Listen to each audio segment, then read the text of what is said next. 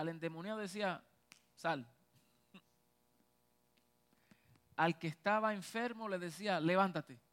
That's Él no estaba ahí orando y declarando y atando y echando fuera y quebrantando y declarando y decretando. Él no hacía eso. Él lo que hacía era, abre los ojos, levántate y anda. Demonio, sal fuera. Lázaro, ven fuera. ¿Por qué? Porque él tomaba un tiempo para estar en comunión con el Padre. Y eso fue antes de su muerte y su resurrección. Imagínese ahora los hijos de Dios operando en el poder de la resurrección. Wow, debe de ser mayor, ¿verdad? Entonces, eh, estamos tomándonos estos tiempos para indagar, conocer, escudriñar las oraciones apostólicas porque nos hemos dado cuenta que ellas operan desde una naturaleza muy distinta, tienen unos códigos muy diferentes y ellos oran desde una obra consumada en la cruz y no como desde algo que iba a venir. Los profetas en el Antiguo Testamento, ellos oraban y proclamaban acerca de lo que iba a venir, pero los apóstoles eh, oraban desde una obra cumplida. Y nosotros debemos de entender esta naturaleza y son cosas que nosotros las venimos hablando y las vamos repitiendo y lo que nosotros repetimos es intencional, es muy intencional. Y no vamos a cesar de estar repitiendo estas cosas porque nos hemos dado cuenta que es en la repetición de las cosas donde se asenta un paradigma, un pensamiento, hasta que se convierta natural en nosotros. Debe de ser natural. ¿eh? Esto debe de ser natural para nosotros. La semana pasada eh, tomamos una de las oraciones que es Efesios eh, capítulo 1, verso 15 en adelante. Ustedes saben muy bien, no, no, no voy a indagar mucho en esto, pero sí eh, voy a, recordarles lo que nosotros habíamos hablado ahí y también considerando aquellas personas que están aquí hoy y no estuvieron la semana pasada pues solamente queremos recordarles que en Efesios capítulo 1, verso 15, Pablo hace una oración y dice, por esta causa también yo, habiendo oído de vuestra fe en el Señor y de vuestro amor para con todos los santos, no ceso de dar gracias por vosotros, haciendo memoria de vosotros en mis oraciones. So Pablo está diciendo por esta causa. ¿Por qué causa? Dice, por esta causa, yo que habiendo oído de vuestra fe en el Señor y el amor para con los santos, la fe se dirige al Señor y el amor tiene que ver con los santos. Y dice, por esta causa que los veo a ustedes operando de, de este modo, no ceso de orar por vosotros. Y cuando analizamos bien por qué causa en sí, hay que volver al capítulo 1 y el verso 3. Pablo comienza diciendo que Él nos bendijo con toda bendición espiritual en los lugares celestiales en Cristo, según nos escogió en Él desde antes de la fundación del mundo. Eh, sin mancha delante de Él, en amor, habiéndonos predestinados para ser adoptados hijos suyos por medio de Jesucristo, según el puro afecto de su voluntad, para la alabanza de la gloria de su gracia, con la cual nos hizo aceptos en el amado, en quien tenemos redención por su sangre, el perdón de pecado, según las riquezas de su gracia, que hizo sobreabundar para nosotros en toda sabiduría e inteligencia, dándonos a conocer el misterio. Diga, misterio. Este misterio también está registrado en Colosenses, lo podemos ver en toda la carta de Efesios, y hay que indagar acerca de qué misterio se está hablando, lo cual obviamente hoy no vamos a, meternos en esto, pero si hay algo que nosotros debemos de conocer es este misterio que Colosenses dice que ya no es un misterio porque se dio a conocer a los santos apóstoles y profetas por el Espíritu. Solo que era un misterio ya se dio a conocer, pero para nosotros, aunque se ha dado a conocer, todavía lo desconocemos. A humming. So, nosotros necesitamos conocer este misterio y Pablo está diciendo, por esta causa yo oro. ¿De qué? Desde que él, de que Él te escogió desde antes de la fundación del mundo. Que Él nos adoptó, nos hizo hijos suyos, nos predestinó. Mira el lente de Pablo, que Pablo se está yendo antes de Génesis 1.1 eso debe de causar interés en nosotros de conocer porque esto tiene que ver con el propósito eterno del Padre.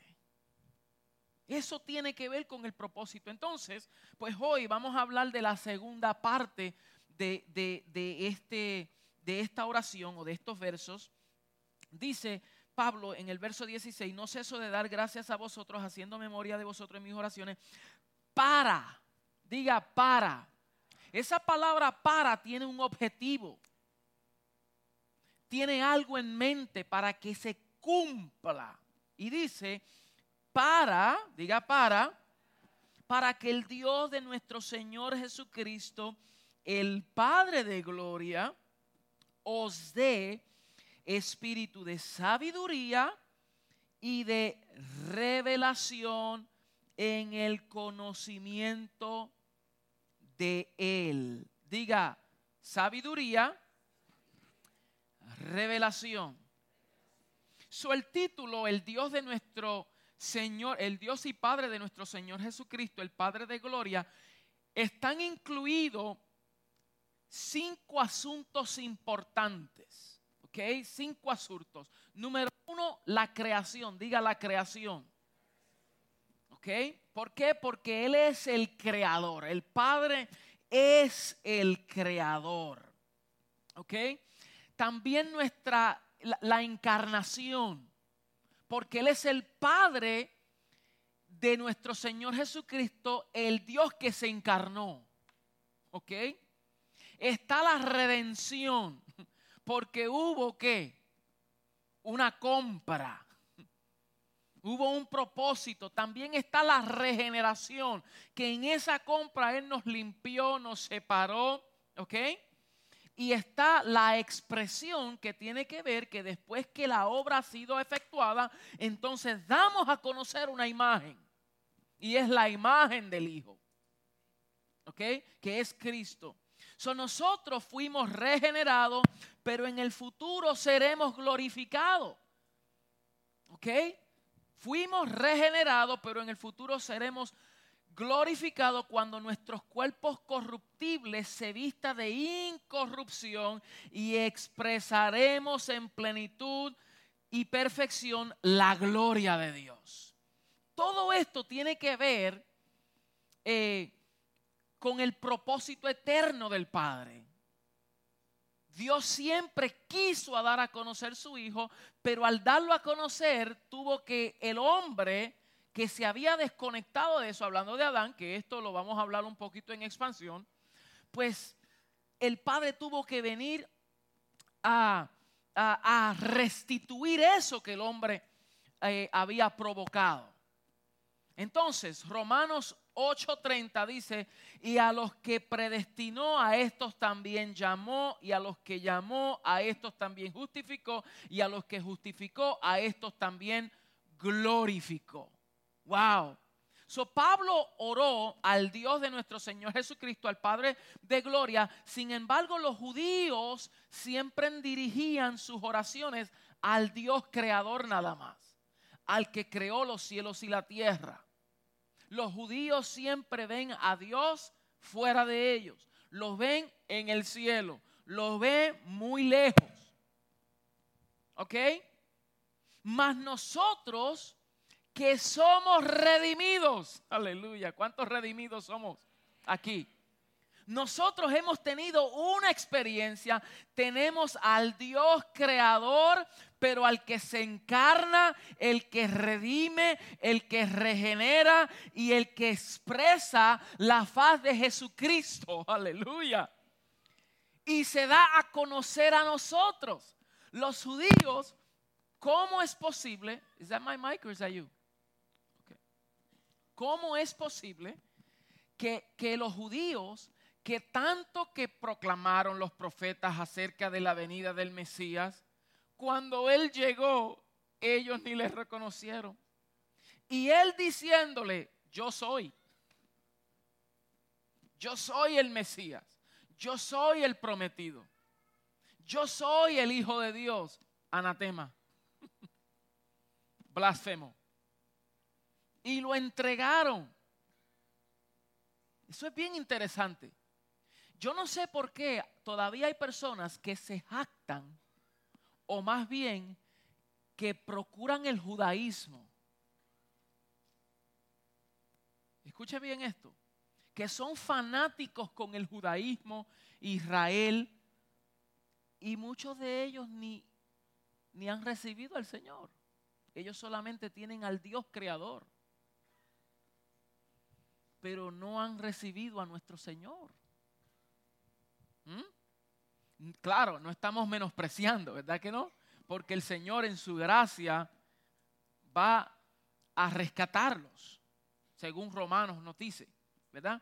Pero el punto es el siguiente, que nosotros, los creyentes del nuevo pacto, tenemos mucho más, porque en vez de tener la sombra, tenemos la realidad. Y nosotros ahora podemos orar al Dios y Padre de nuestro Señor Jesucristo. No solamente al Yahweh. No solamente al Dios del Antiguo Testamento. Que dicho sea de paso, no entienden que el Hijo es la imagen del Dios invisible. Ok, entonces a ellos se dio a conocer por sombras y a nosotros por sustancia. Vamos a darle algunos versos bíblicos para que veamos esto. Busque Efesios 3.5. Efesios 3.5. Eh, lo voy a leer desde el... Voy a leerlo. Voy a leerlo desde el 1. Por esta causa yo, Pablo, prisionero de Cristo, Jesús por vosotros los gentiles, si es que habéis oído de la administración de la gracia de Dios que me fue dada para con vosotros, que por revelación me fue declarado el misterio, como antes lo he escrito brevemente, leyendo, lo cual podéis entender cual sea mi conocimiento en el misterio de Cristo. Diga misterio. Misterio que en otras generaciones no se dio a conocer a los hijos de los hombres como ahora es revelado a sus santos apóstoles y profetas por el Espíritu. Se está diciendo Pablo que este misterio no se había dado a conocer anteriormente. Quiere decir que ninguno de los profetas conocieron el misterio. Eso está fuerte, porque ellos conocían sombras, pero no conocían el misterio. Dios escondió el misterio a propósito. Busque conmigo ahora. Oh, perdón, sigue el 6. ¿Cuál es el misterio? Que los gentiles son coherederos y miembros del mismo cuerpo y copartícipes de la promesa en Cristo Jesús por medio del Evangelio, del cual yo fui hecho ministro por el don de la gracia de Dios que me ha sido dada según la operación de su poder. Busque ahora rápido Colosenses 1.26. 1.26.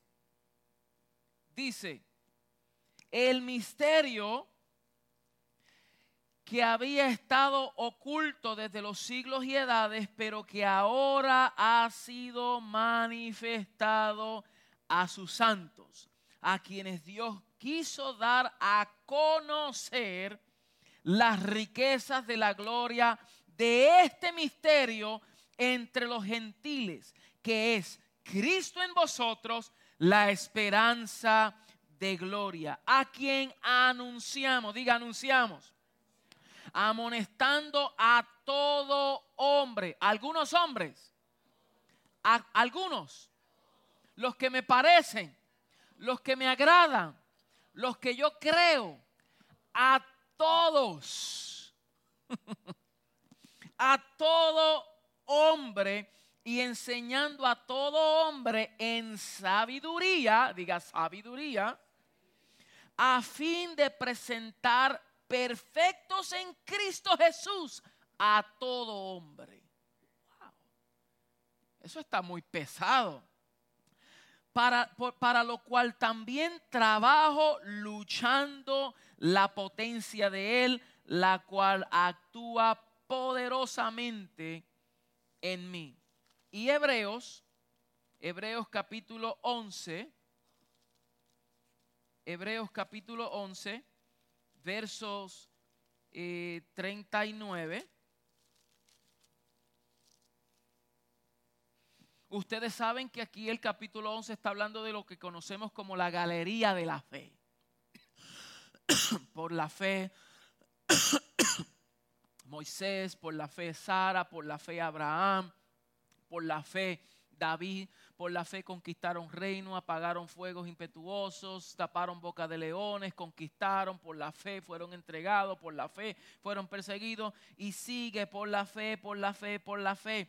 El verso 38 dice, de los cuales el mundo no era digno, errando por los desiertos, por los montes, por las cuevas y por las cavernas de la tierra. Y todos estos, ¿quiénes son todos estos? ¿Quiénes son? No, ¿Quiénes son todos estos? Los de la galería de la fe. Todos estos, hablando de Moisés, de David, de Abraham, de Sara, de, de Rahab, de Sansón, de Jefté, de Barak, de todos esos hombres de Dios que por la fe hicieron lo que hicieron.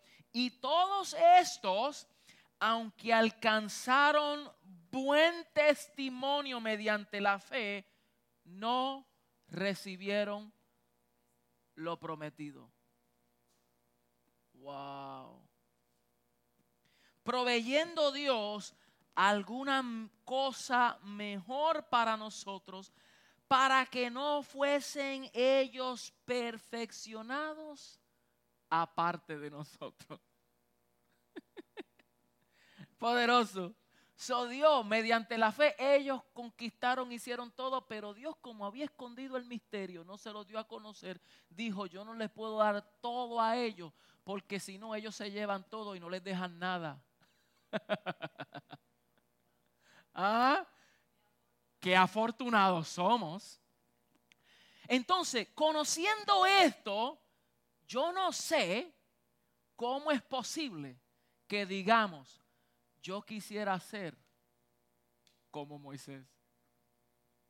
Yo quisiera ser como David. Yo quisiera ser como los profetas. No sabemos lo que estamos diciendo, porque ellos por sombra, si ellos nos llegan a escuchar hoy, nos dicen, ustedes están locos. Ustedes quieren ser como nosotros y nosotros añoramos ser como ustedes. Porque ustedes tienen la plenitud, ustedes lo tienen todo. Entonces debemos de hacernos una pregunta. Si nosotros lo tenemos, ¿por qué no lo valoramos? Si ellos con sombra se dieron a la causa, se entregaron eh, con, una pasión incesante, Póngale a Noé, por ejemplo, que estuvo 100 años trabajando en la construcción de un arca. Y Dios le dijo que iba a llover y no llovió por 100 años. Y él construyendo porque Dios me dijo. Dios lo dijo y como Él lo dijo, pues yo estoy construyendo. Tú estás loco, viejo, ¿qué tú haces? Yo estoy haciendo lo que Dios me dijo, pero ya van 30 años, pero Dios lo dijo. Ya van 45 años, pero Dios me lo dijo. Ya van 75 años, pero Dios me lo dijo. ¿Ah? Ya van 99 años. Dios lo dijo y yo lo hago. Obviamente, a los 100 años ellos estaban jovencitos todavía. Eso es figurativamente hablando. Lo que te quiero decir es que ellos con la palabra que recibieron fue suficiente para perseverar en lo que Dios le había dicho. Y nosotros, Dios nos habla un domingo y nos da una palabra y ya la cuestionamos para el domingo que viene. Y ya de aquí a seis meses se nos olvidó. Y ya con nuestras acciones, ay, ay, ay, ay. Entonces hay algo que tenemos que revisar de nuestra convicción de fe, lo que llamamos mi convicción de fe. ¿Verdaderamente estamos entendiendo? Entonces, esto es importante conocerlo y fundamentarlo porque ahora Pablo está diciendo que yo oro al Dios y Padre de nuestro Señor Jesucristo. Para que Él os dé dos cosas, espíritu de sabiduría, diga sabiduría, y revelación. ¿En qué? ¿En qué? en el conocimiento de Él. Nosotros queremos sabiduría para cualquier otra cosa. Queremos revelación para cualquier otra cosa, pero no para el conocimiento de Él. Entonces, cuando decimos, háblanos de los misterios, háblanos de Él, ah, ah, no conocemos, no sabemos háblanos acerca de los fundamentos del pacto eterno, que es en ese pacto que tú estás. Ah, no sé. Pero conocemos más de todo lo demás. Conocemos historias bíblicas. Y vamos a la Biblia a buscar una historia bíblica conocer la historia de David, la historia de Goliat, la historia de, Samuel, la historia de, de, No, ¿es malo? Claro que no. Necesitamos saberla, claro que sí, para ver cómo Dios operó desde esa línea generacional, dando a conocer por tipos, sombras y figuras su misterio, o su propósito más bien dicho. Él se daba a conocer y ahora nosotros debemos de ir allá para ver para ver la línea conductora y nosotros regocijarnos. Pero debemos de conocer quiénes somos, dónde hemos sido establecidos, dónde fuimos posicionados, para que podamos operar con mayor efectividad. Pero si somos vagos, la vida nos ocupa el tiempo y decimos, no tengo tiempo no tengo tiempo. La vida me consume. El afán de la vida nos roba el tiempo para nosotros conocer esta realidad. La pregunta sería, ¿qué ocurriría si conociéramos esto? Y más bien si los hijos del reino operaran en esta dimensión. ¿Qué ocurriría? Sería algo poderoso, ¿verdad que sí? Entonces, esta palabra de revelación en el verso 17 significa correr el velo. So, la revelación es el efecto o el acto de quitar un velo. Pero mire esta ilustración, y yo sé que, vuelvo y repito, a veces nosotros decimos ciertas cositas, pero son importantes recalcarlas, ¿verdad? son importantes recalcarlas. Usted nos va a escuchar tanto en expansión, los domingos aquí, vamos a recalcar ciertas cosas porque es necesario que las conozcamos. Si yo tuviera este púlpito aquí y yo lo, lo cubro con un velo, el púlpito está presente, pero no es visible. No deja de estar, simplemente que el velo lo cubre pero está presente. Entonces, la revelación es remover el velo para dar a conocer lo que está presente, pero que el velo lo tapa. Entonces, cuando decimos sabiduría, revelación, es que el velo se corra para yo ver lo que está. Para yo ver lo que está presente. Cuando el Señor se nos revela a nosotros, es corriendo el velo de nuestra mente para conocer qué? Lo que está presente, pero que no lo veía porque tenía un velo puesto. y ese es el problema de muchos, que pedimos al Señor cosas y el Señor dice, ya tú los tienes, es que te falta revelación. Se necesita que se corra el velo. Mire, eh, no iba a entrar aquí, pero lo voy a hacer de maldad y a propósito, como dice mi pastor. Mire, este, vamos a ver si es segunda de Corintios, segunda de Corintios, ajá, segunda de Corintios 3. Mire esto. Wow, esto está poderoso. Dice el verso 4. Y tal confianza tenemos mediante Cristo para con Dios. No que seamos competentes por nosotros mismos para pensar algo como de nosotros mismos, sino que nuestra competencia proviene de Dios, el cual asimismo nos hizo ministros competentes de un nuevo pacto, no de la letra, sino del espíritu, porque la letra mata, más el espíritu vivifica. Si el ministerio de muerte grabado con letras en piedra fue con gloria, tanto que los hijos de Israel no pudieron fijar la vista en el rostro de Moisés a causa de la gloria de su rostro, la cual había de perecer, o sea que esa gloria había de perecer. ¿Cómo no será más bien con gloria el ministerio del Espíritu? So, Pablo está haciendo una comparación. Si aquello fue con gloria y esa gloria iba a perecer, ¿cuánto más el ministerio del Espíritu? La letra mata, pero el Espíritu vivifica. Porque si el ministerio de condenación fue con gloria, mucho más abundará en gloria el ministerio de la justificación.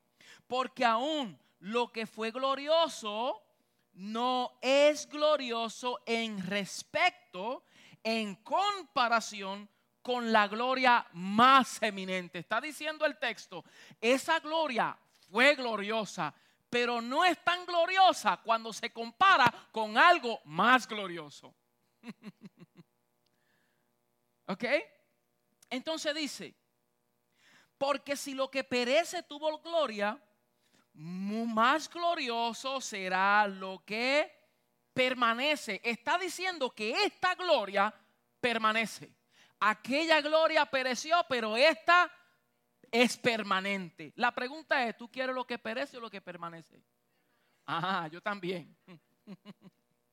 Entonces, así que teniendo tal esperanza, usamos de mucha franqueza.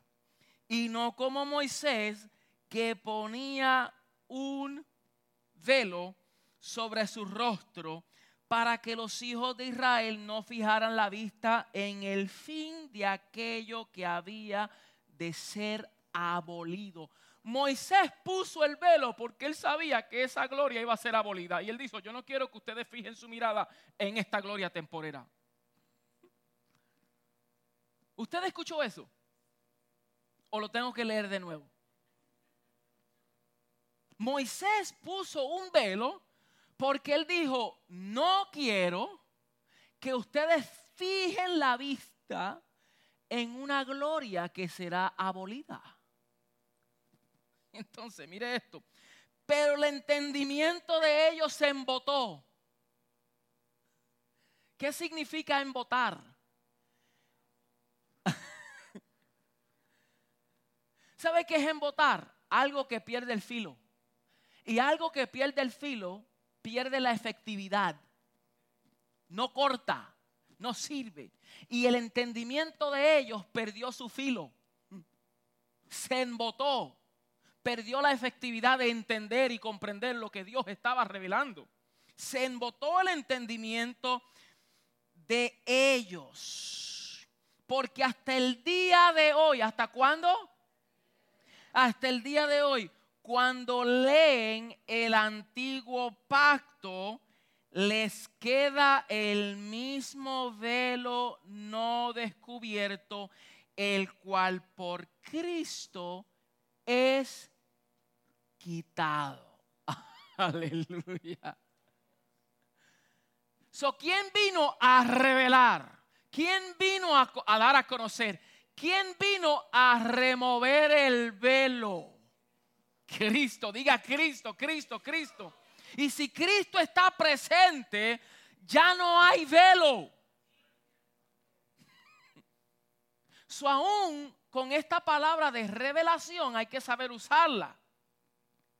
Porque ya el Señor no va a dar más revelación de lo que ya Él reveló. Eso no es que estamos buscando más revelación, no es eso. Lo que tenemos que entender es que por Cristo llegó la revelación y ahora lo que necesitamos es iluminación del entendimiento. Que Él me abra los ojos del entendimiento para yo ver lo revelado. Wow. Entonces, esa fue la oración de Pablo. Yo oro para qué? Para que el Padre os dé espíritu de sabiduría y de revelación ¿En qué? En el conocimiento de Él. So, para recibir iluminación necesitamos un espíritu de sabiduría y revelación. La revelación es el abrir del entendimiento, no es añadir una porción adicional a la inteligencia. Porque donde la revelación viene no es a tu intelecto físico, sino es al entendimiento espiritual que está ligado intrínsecamente con la mente de Cristo. En otras palabras, nosotros podemos con nuestra mente natural llenarnos de tanta información y ser bien inteligentes y no ser sabios. Por eso es tan eh, peligroso de nosotros recibir una educación, especialmente temas teológicos en universidades prestigiosas por paganos que enseñan cristología. Y como no tienen la mente espiritual, sino operan desde su intelecto natural, tuercen todo y no tienen revelación. Sin embargo, el Señor le plujo que a los simples le iba a dar a conocer este misterio. Así que no te deprimas si tú no eres súper inteligente. Procura ser sabio. Estamos diciendo que no estudie, no te prepare. No, estudie, prepárese, pero no ponga toda su confianza en su estudio académico, sino que establezcas tu fe en la sabiduría que proviene de Dios. Que Pablo dijo, hmm, que mi predicación y mi palabra no fueron con palabras persuasivas de humana sabiduría, sino con demostración de poder. Para que vuestra fe no esté fundada en la sabiduría de los hombres, sino en qué? En el poder de Dios, que da por el Espíritu. entonces, Dios nos da este espíritu para que tengamos sabiduría y revelación a fin de que conozcamos a Él y su economía, su administración, lo que Él dispensa, que conozcamos todo lo de Él, que conozcamos la profundidad de Él, que conozcamos todo lo que pertenece a nuestra vida eterna. Al fin y al cabo el Señor dijo, esta es la vida eterna. ¿Cuál es? Que te conozcan a ti, al único Dios verdadero. So, si decimos yo tengo vida eterna, pero no conocemos al Dios verdadero, entonces ¿qué tenemos? Porque debemos de conocer a Dios. No de Dios, sino a Dios. Hay una gran diferencia de conocer de Dios y acerca de Dios y conocer a Dios. Yo quiero conocer a Dios, conocer su voz, conocer su mirada. Mire, mi esposa, hmm, le voy a decir algo, para que se ría un poquito porque los veo muy serios. Mi esposa, con una mirada que ella me da, ya yo sé lo que ella está pensando. Si ella me hace, eso es, vámonos.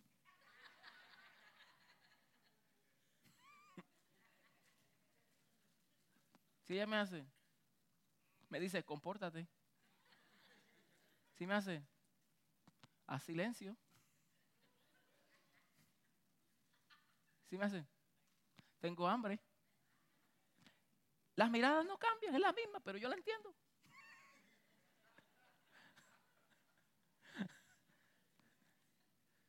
Ahora si me hace, es otra cosa. ¿Ah? Yo la entiendo.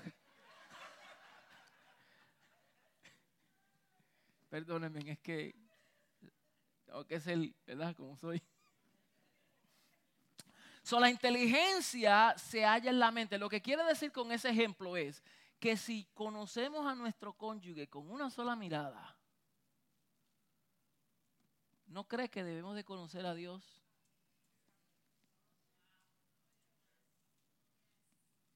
Y a veces, mire, a veces nosotros sabemos que Dios nos habla y nosotros ignoramos su voz. A veces hacemos cosas indebidas y sabemos, dentro de nuestro espíritu hay algo que nos choca y nosotros la ignoramos. Cuando hacemos mal contra nuestro hermano y sabemos que tenemos que pedirle perdón, el espíritu nos redalguye y a veces nosotros ignoramos la voz. Y después nos metemos en más problemas, en más, más hondo.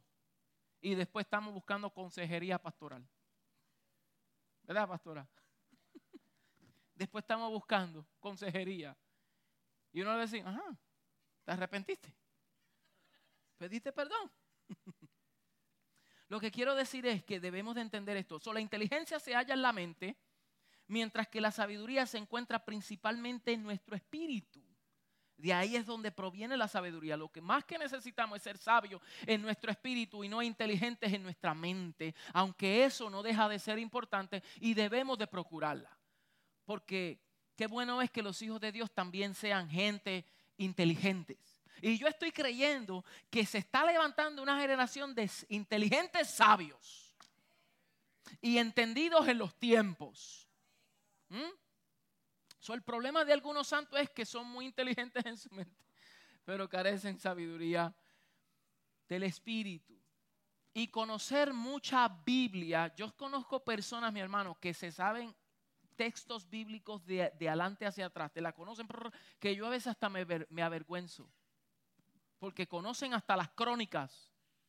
Pitín engendró a su Matusalel engendró a Satel, Satel engendró a Pitín, Pitín engendró a Sután, Sután engendró a Tatán, Tatán engendró a Fofón.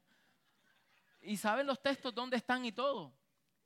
Pero en los problemas cotidianos, prácticos, tú dices, ¿dónde está la sabiduría? Conoces mucha Biblia, pero no conoces la palabra.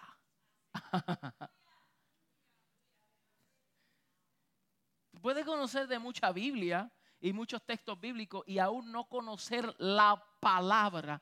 Y la palabra es Cristo. Porque Él es el verbo hecho carne.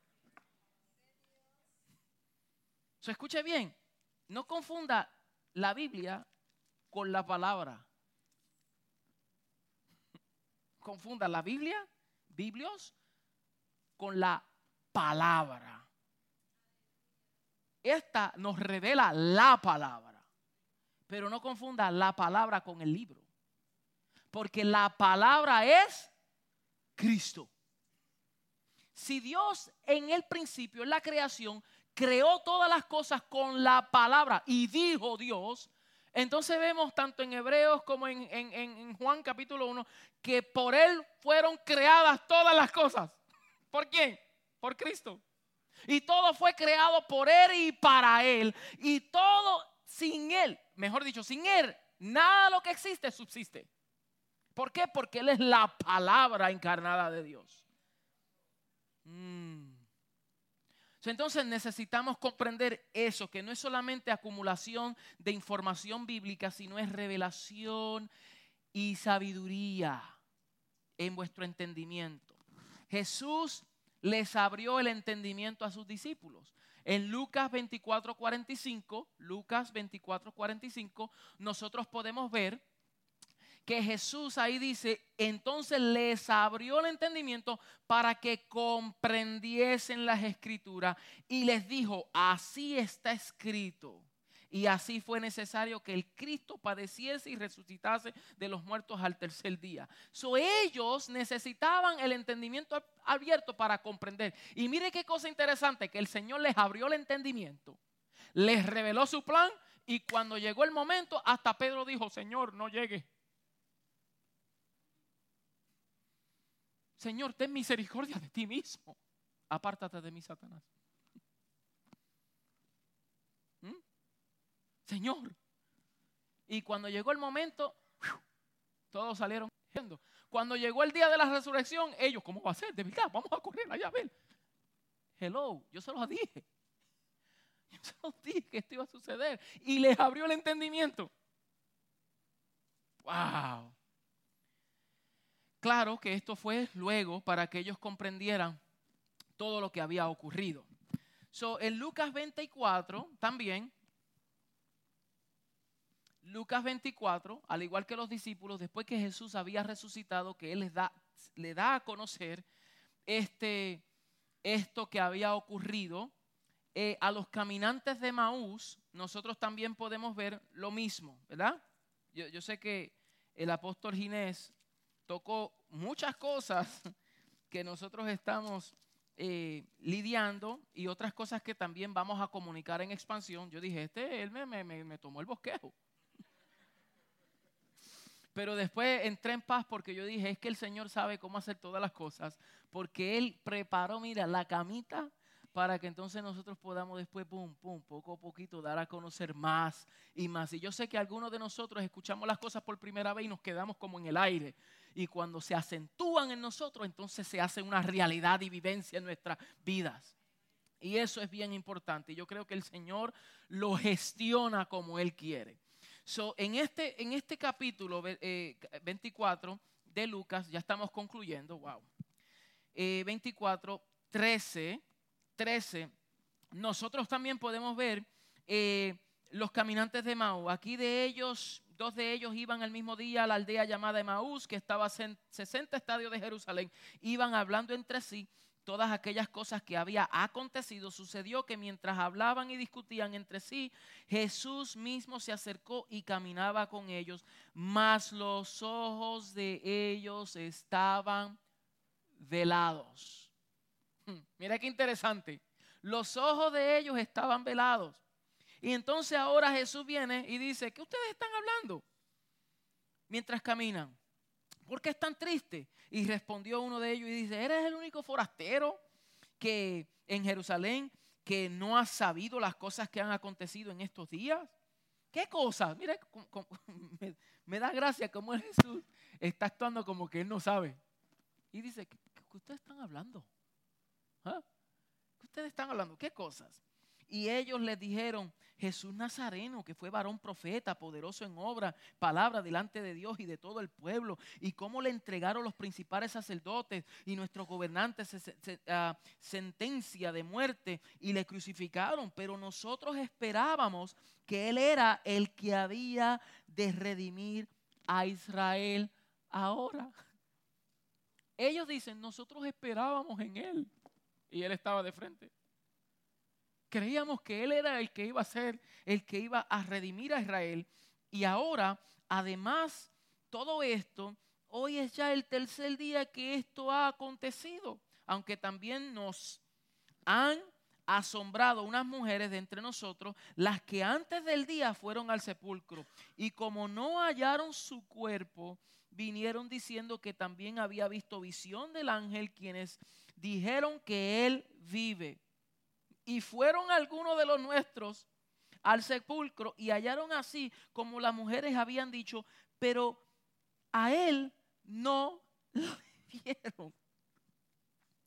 Entonces les dijo, oh insensatos y tardos de corazón, para creer todo lo que los profetas han dicho. Mm. No era necesario que el Cristo padeciese, pareciera estas cosas y que entrara en su gloria. Y comenzando desde dónde? Desde Moisés. Y siguiendo por todos los profetas, les declaraba en todas las escrituras lo que de él decían. ¿Qué ese texto nos revela? Vamos a ver, vamos a ver, ¿qué ese texto te acaba de revelar? Desde Moisés y todos los profetas se hablaba de quién? De él. No era nada más que otra cosa este micrófono me está... Este, este micrófono, no. Desde Moisés y los profetas, todo se hablaba de él. Por eso el Señor le dijo a los fariseos, las escrituras dan testimonio de mí. Todas las escrituras dan testimonio de mí y de eso se trata su propósito eterno. De eso se trata cuando hablamos que nosotros debemos de, cuando vayamos al Antiguo Testamento, debemos de ver dónde está Cristo. Vamos, ¿dónde está Cristo? No estar buscando un mensaje motivacional para ver cuántas piedritas y qué sé yo ni qué. No nos distraigamos del punto vamos a ver a Cristo en las escrituras, porque si conocemos el pasado, nos ayuda a ordenar el presente. Aleluya. Si conocemos eso y vamos allá a ver la sombra, podemos caminar en la realidad con mayor peso. Entonces, un buen ejercicio. A veces nosotros vamos a los salmos para tratar de nuestra alma. Muchos de los salmos hablan de la forma en cómo hablaban. ¿Por qué? porque el Espíritu Santo iba y venía. Entonces era propio que David dijera, Señor, por favor, no quites de mí tu Santo Espíritu. ¿Por qué? Porque en esa administración, en esos pactos, el Espíritu Santo iba y venía. Pero en este pacto ya no es propio decir, Señor, por favor, no quites de mí. Porque Él prometió, yo nunca los voy a dejar, nunca te voy a abandonar. Nunca.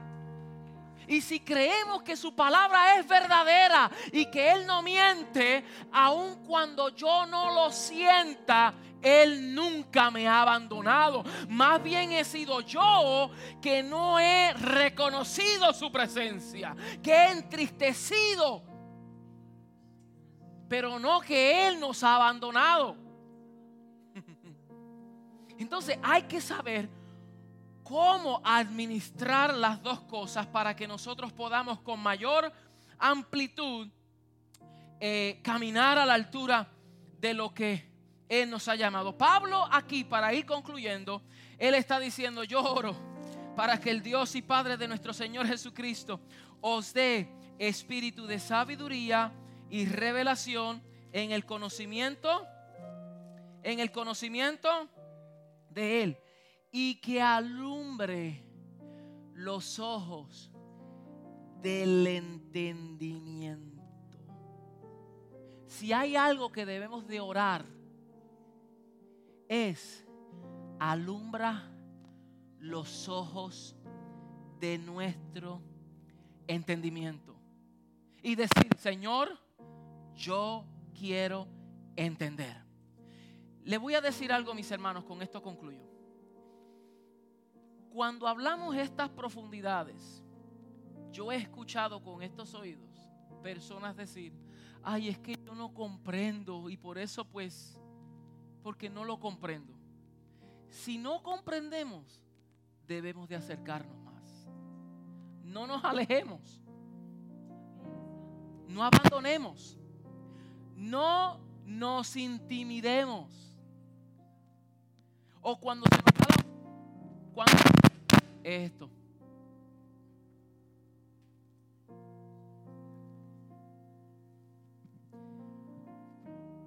Se nos da la oportunidad para orar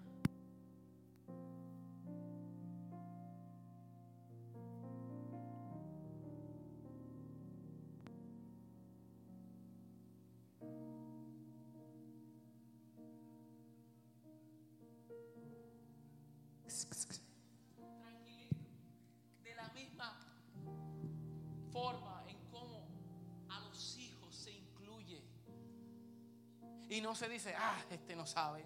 Aquí no se hace eso. Aquí no se hace eso. Aquí nadie está mirando. ¿Quién? Lo que queremos es que nosotros entendamos. Y lo que queremos es que crezcamos. Y lo importante es que de aquí a tres meses tú vas a ser mejor. Y de aquí a seis meses vas a orar con mayor nivel de entendimiento. Y de aquí a un año lo vas a hacer más poderoso. Y de aquí a cinco años vas a ser irreconocible. Irreconocible. ¿Quién es este? Que cuando habla, los vientos se callan. ¿Quién es esta? Que en tan poco tiempo tiene una autoridad del Espíritu.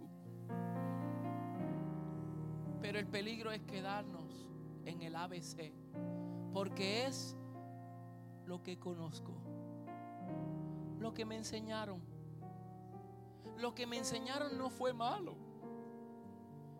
Bueno, importante, pero yo quiero conocer más de Él. Póngase de pie, mis amados. Vamos a orar.